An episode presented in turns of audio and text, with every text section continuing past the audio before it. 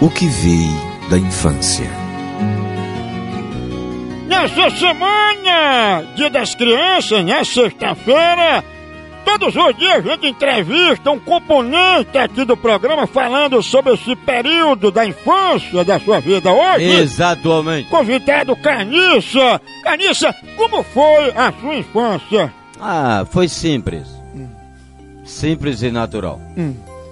Não, a infância que eu vivia no sítio, tomando banho de açude, de cachoeira, chupando caju, comendo manga espada, manga rosa, manga maranhão, jaca mole, jaca dura, imbu, aquele, como é que fala, o azeite do dendê, dendê, não é isso que cozinha, fala o, o azeite do dendê, macaíba, cozinhava macaíba e tirava na faca de serrinha, arrodeava a roda da macaíba e comia na medida, torava o coco na pedra e comia o coquinho. Andava a cavalo, tomava banho de açude, cachoeira. Foi uma, uma convivência internacional. Na época, foi muito bem. Ia pegar pa, capim para dar ração aos cavalos, baqueara. Inclusive esse capim é tom. Esse capim não é daqui de Pernambuco, ele veio de fora, é o baqueara. Aqui só tem capim elefante, capim aquele paraguai que anda aqueles bichos dentro do açude, a capivara. Mas o baquiara, baquiara foi um capim que veio de fora e um capim que lançou aqui, abalou Pernambuco. Coisa emocionante. Com quantos anos você deixou de mamar? Ah, eu tinha três anos de idade, mamei até os três anos. É só não mamei mais porque meu pai foi embora. Ele agora falou bonito. Aí não deixava dinheiro pra minha mãe. Aí eu digo também vou parar de mamar.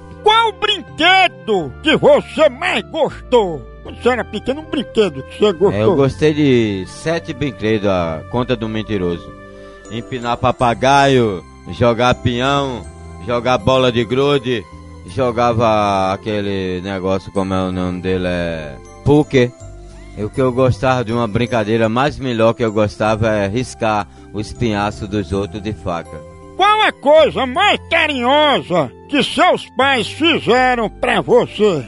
Foi criar um casal de animais, o cachorrinho e a cachorra, para eu cuidar dela dentro do sítio.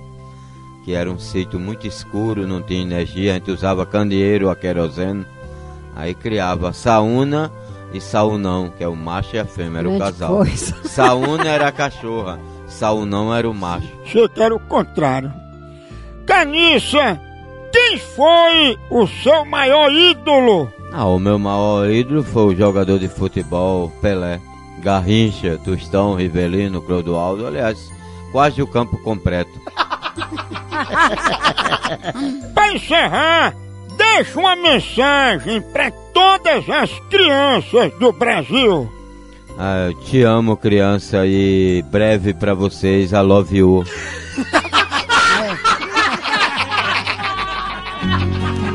O que veio da infância.